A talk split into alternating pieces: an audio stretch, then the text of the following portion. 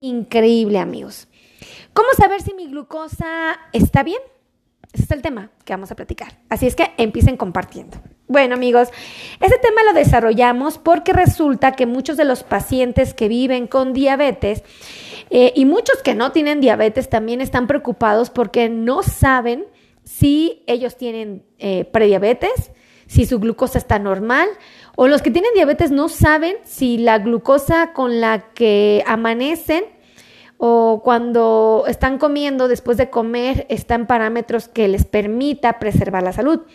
Es una confusión muy constante, creo que es una de las cosas que he notado mucho en los últimos eh, meses, es que muchos pacientes desconocen exactamente cómo se deben de reportar sus niveles de glucosa en la sangre. Esto tiene que ser muy claro y tiene que ser eh, muy preciso porque resulta que cuando los niveles de glucosa en la sangre están fuera de valores aceptables, tenemos el riesgo de sufrir complicaciones después de muchos años.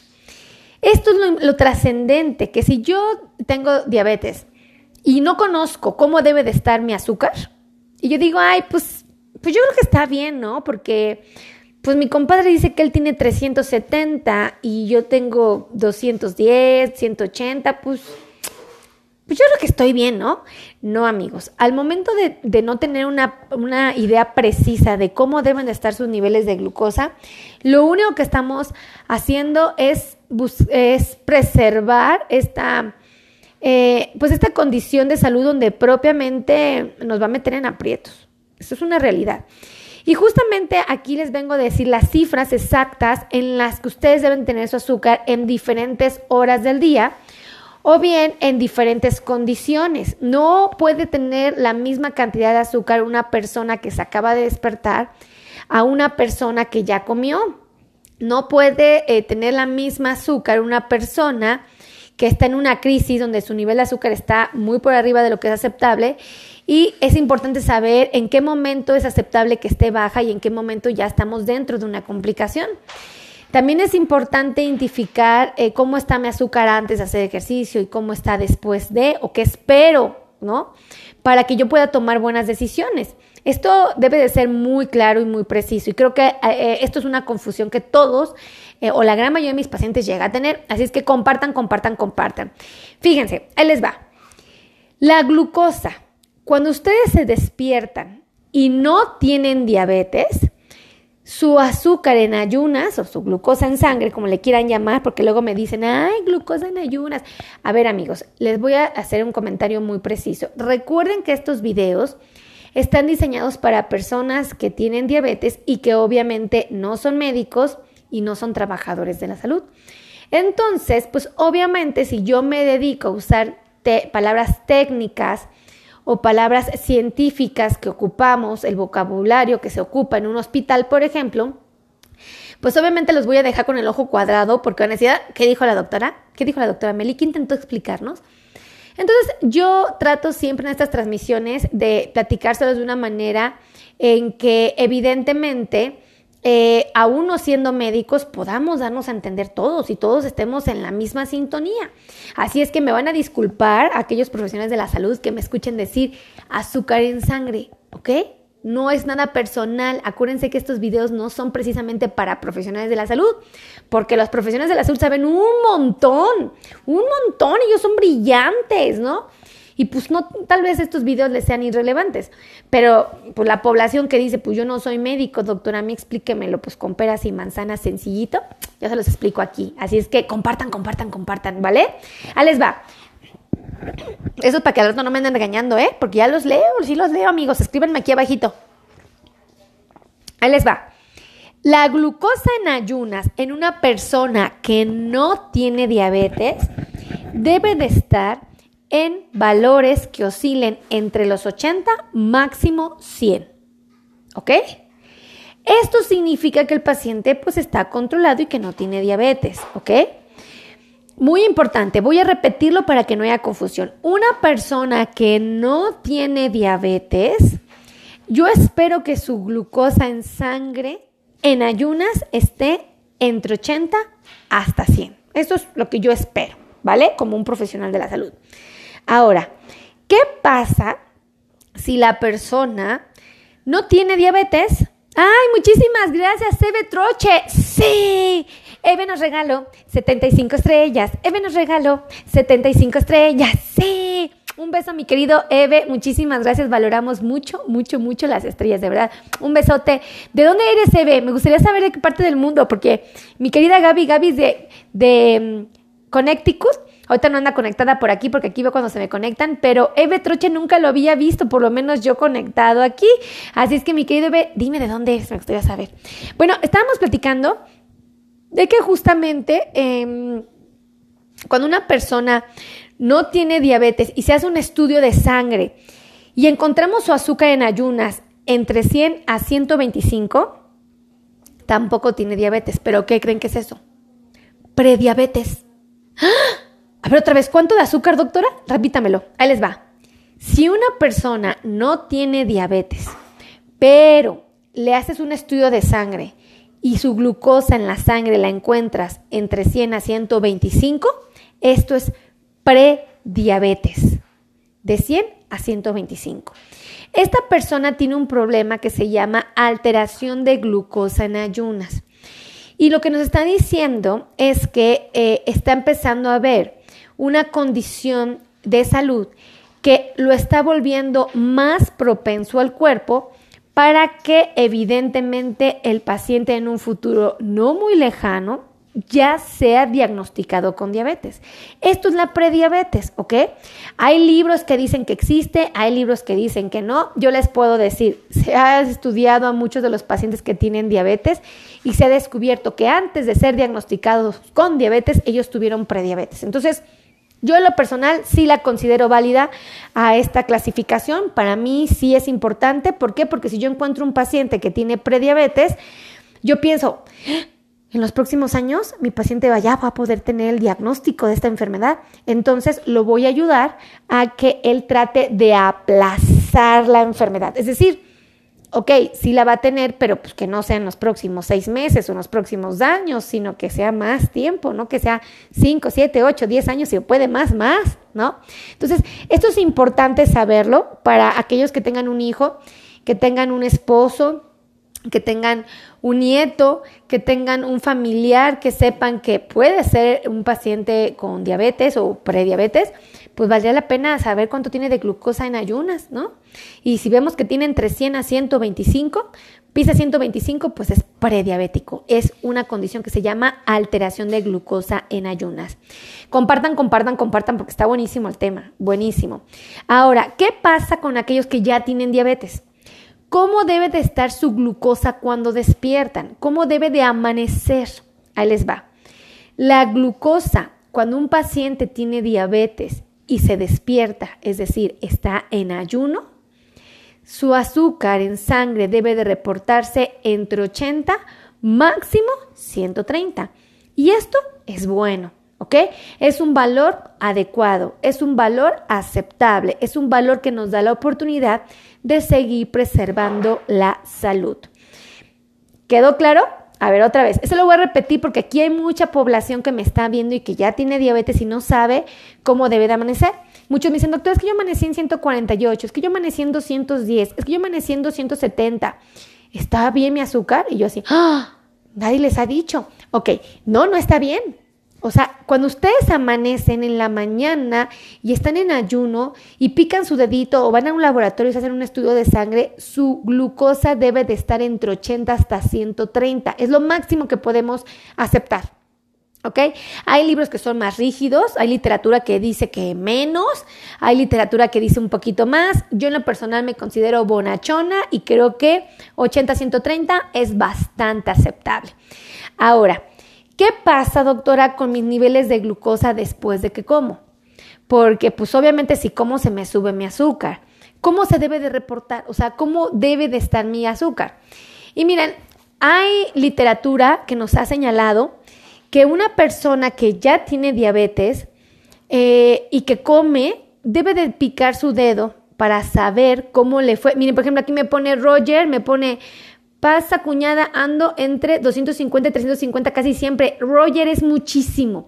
250, 350 es altísimo. Pónganme aquí sus niveles de glucosa, les voy diciendo si están altos o no. Pero Roger, 250 a 350 es muy alto. Esto puede tener eh, consecuencias, claro que sí, en la salud. La verdad es que hay que bajarle, ¿no? Fíjense.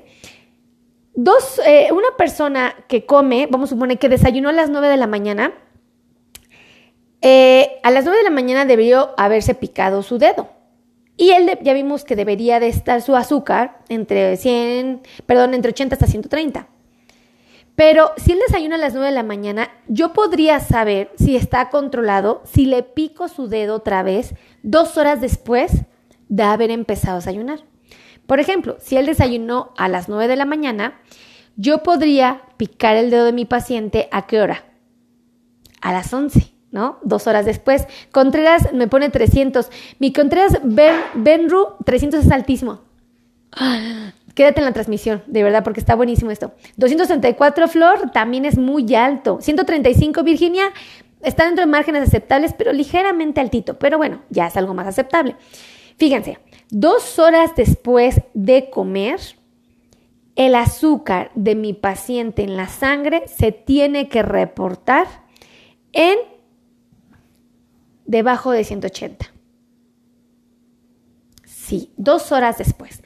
¿Ok? O sea, si yo desayuno a las 9 de la mañana, a las 11 me pico mi dedo, yo empecé a desayunar. Quiere decir que me serví mi plato y empecé a comer. Y dije, ay, qué rico me sabe mis quesadillas o mis huevitos con jamón y qué rico. A las 9 en punto empecé. Si yo a las, a las dos horas después, que sería a las 11, pico mi dedo, mi glucosa en la sangre debe de estar abajo de 180.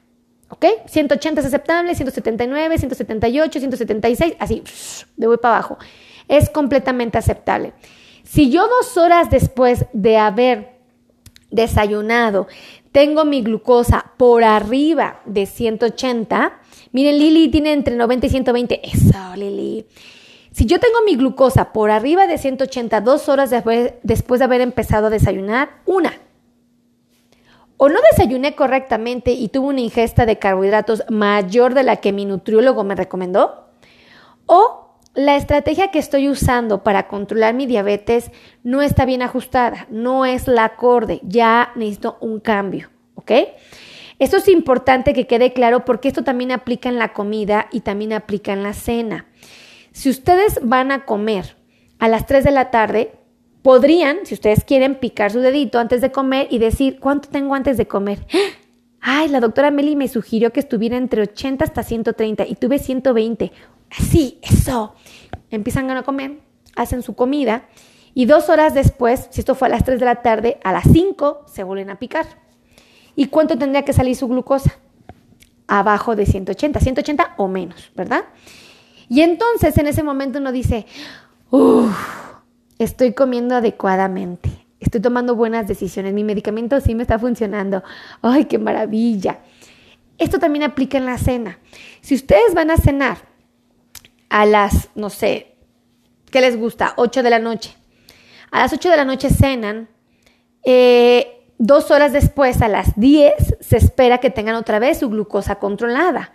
¿Cómo pueden saber que está controlada, porque dos horas después de haber empezado a cenar, su glucosa debe de estar abajo de 180.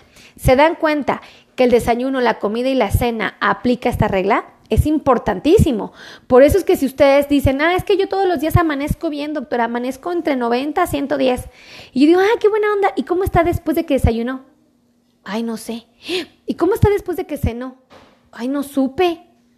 Mmm pues puedo haber amanecido bien en ayunas, pero pues no sé cómo esté después de comer, entonces no hay garantía de que esté controlado.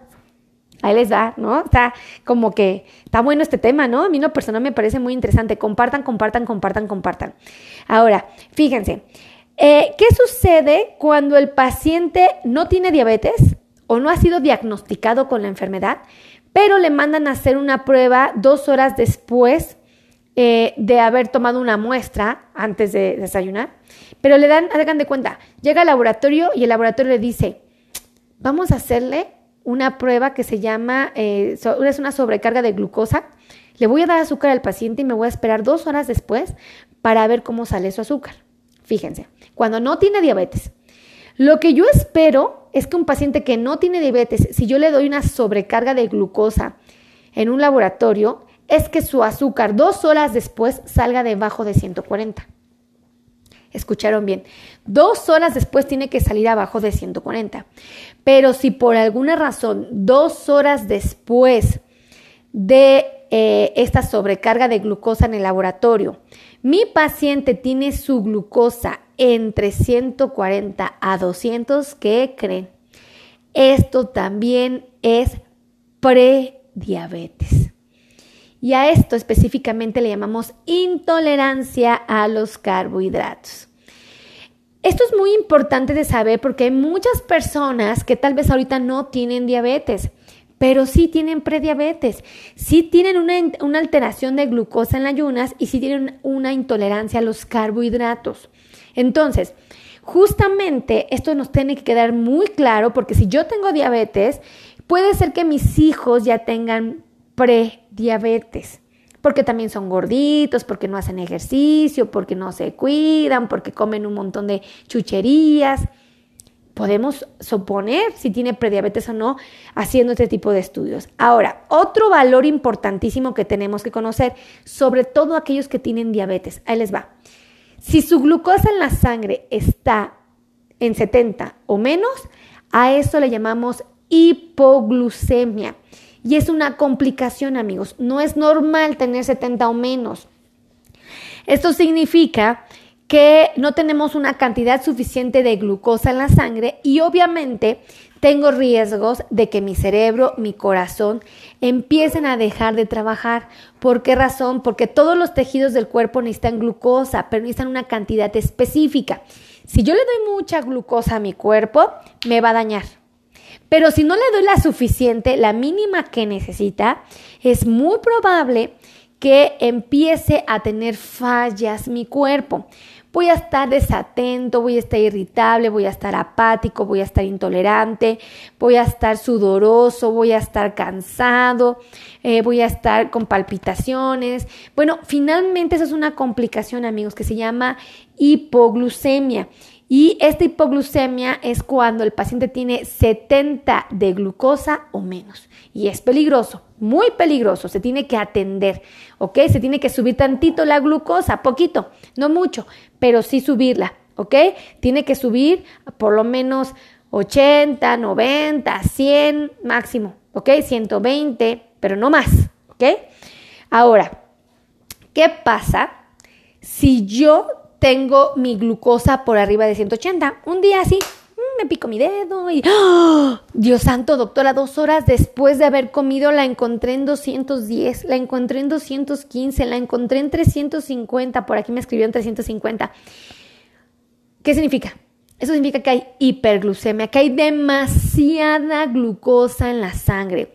Y algo que tenemos que entender y que debe de quedar muy claro es que los tejidos como los ojos, los riñones, los pies, el corazón y el cerebro se pueden dañar con los excesos de glucosa.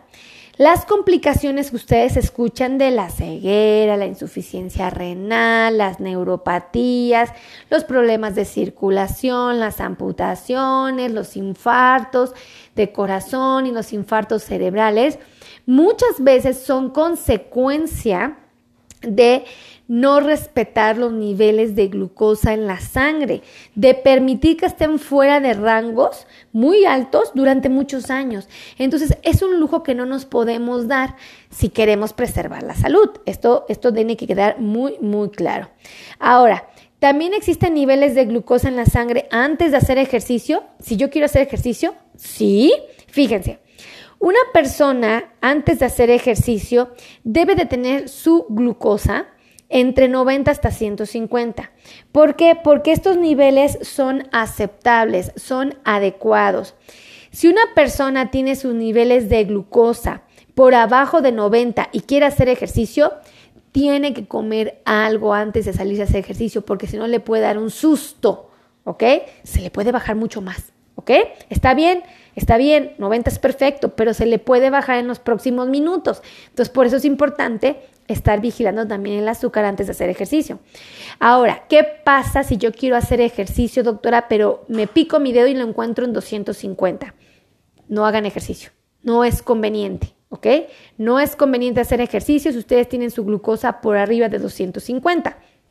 Lo que habría que hacer antes es, obviamente, corregir mi alimentación, que algo estoy haciendo mal, o corregir mi tratamiento o ambas cosas, porque no tengo las metas que necesito para poder integrarme a hacer actividades deportivas.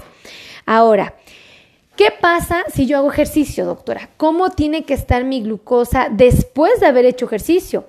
Porque luego me da cada susto. El otro día me salí a hacer mucho tiempo ejercicio y se me bajó el azúcar un montón. Esto me lo preguntan mucho, mucho, mucho en consultas. Déjenme decirles que 30 minutos después de hacer ejercicio, sus niveles de glucosa deben de estar entre 100 a 120. ¿Por qué les digo 30 minutos después de haber terminado la actividad?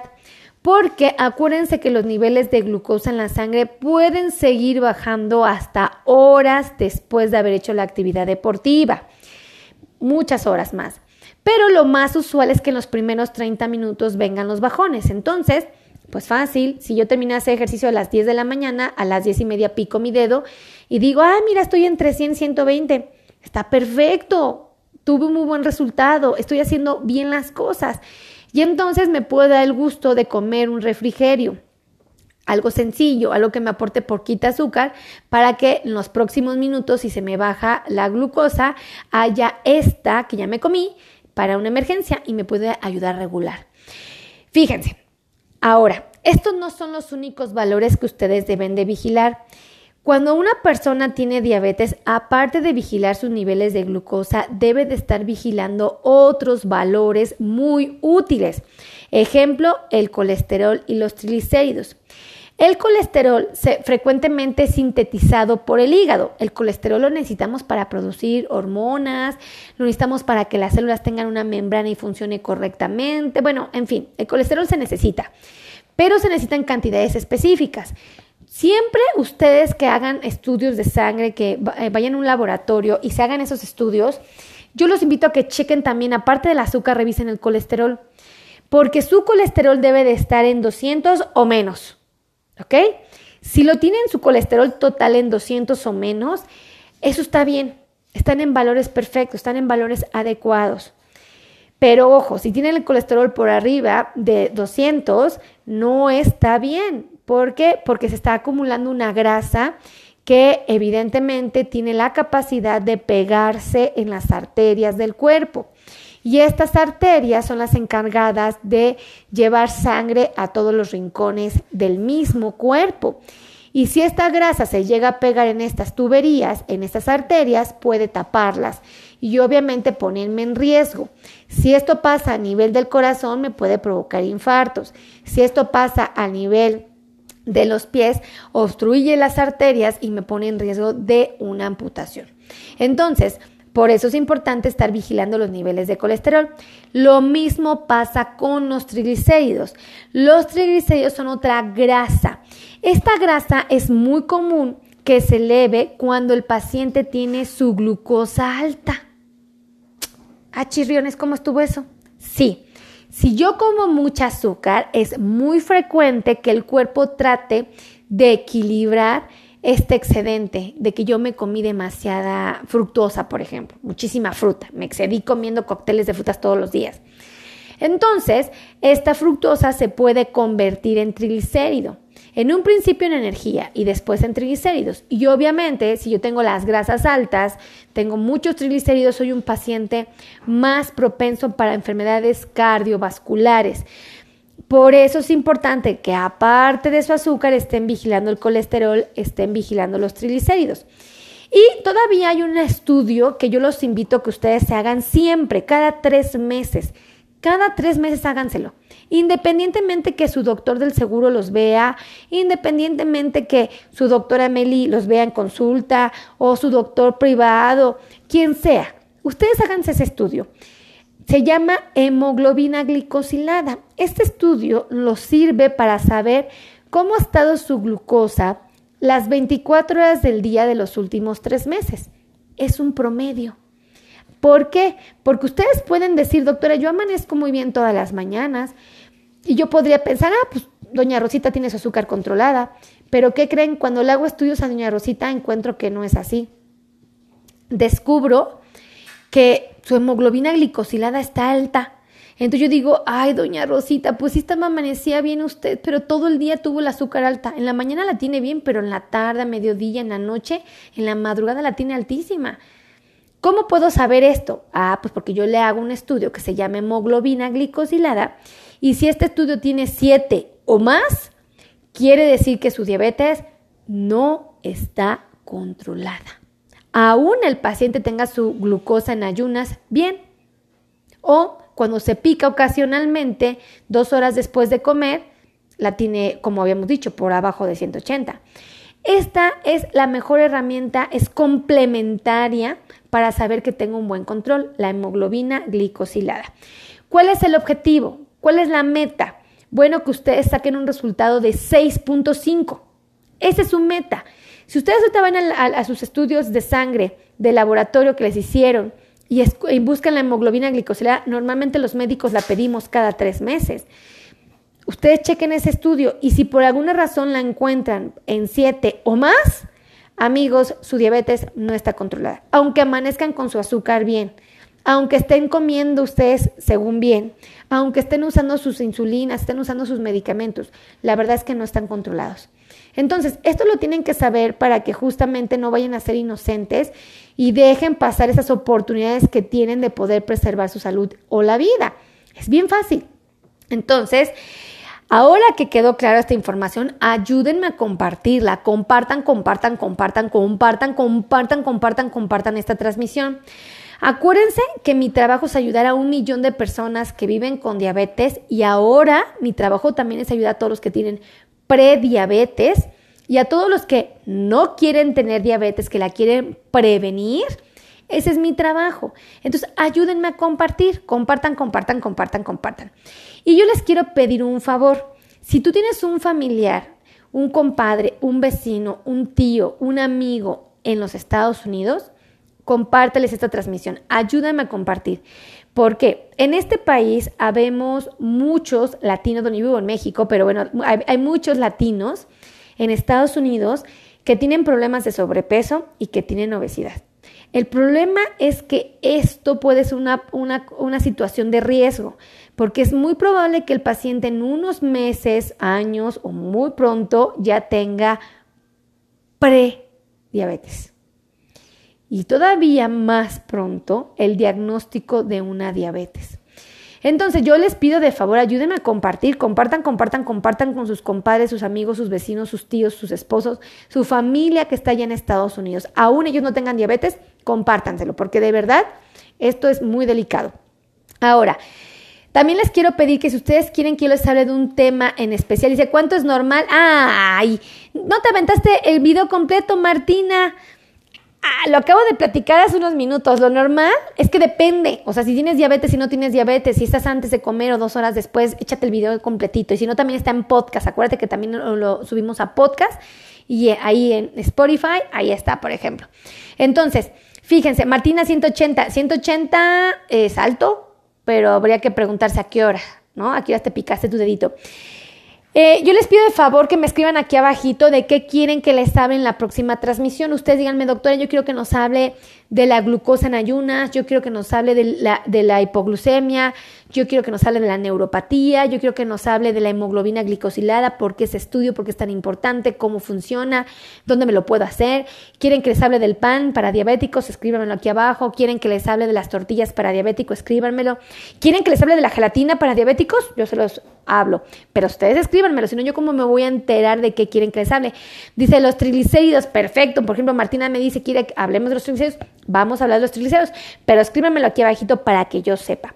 Ahora, súper importante, si ustedes quieren agendar una cita con un médico, un profesional de la diabetes, les voy a dar los teléfonos porque se me va a cortar ya la llamada. El teléfono es 5582 16 Número de WhatsApp 5582 162493. Y les voy a dar los números de oficina 55 26 51 6107 y el otro teléfono 55 90 01 1999. Muchísimas gracias a todos, gracias por formar parte de esta transmisión. Los quiero mucho, que Dios los bendiga y nos vemos en el siguiente video. Adiós.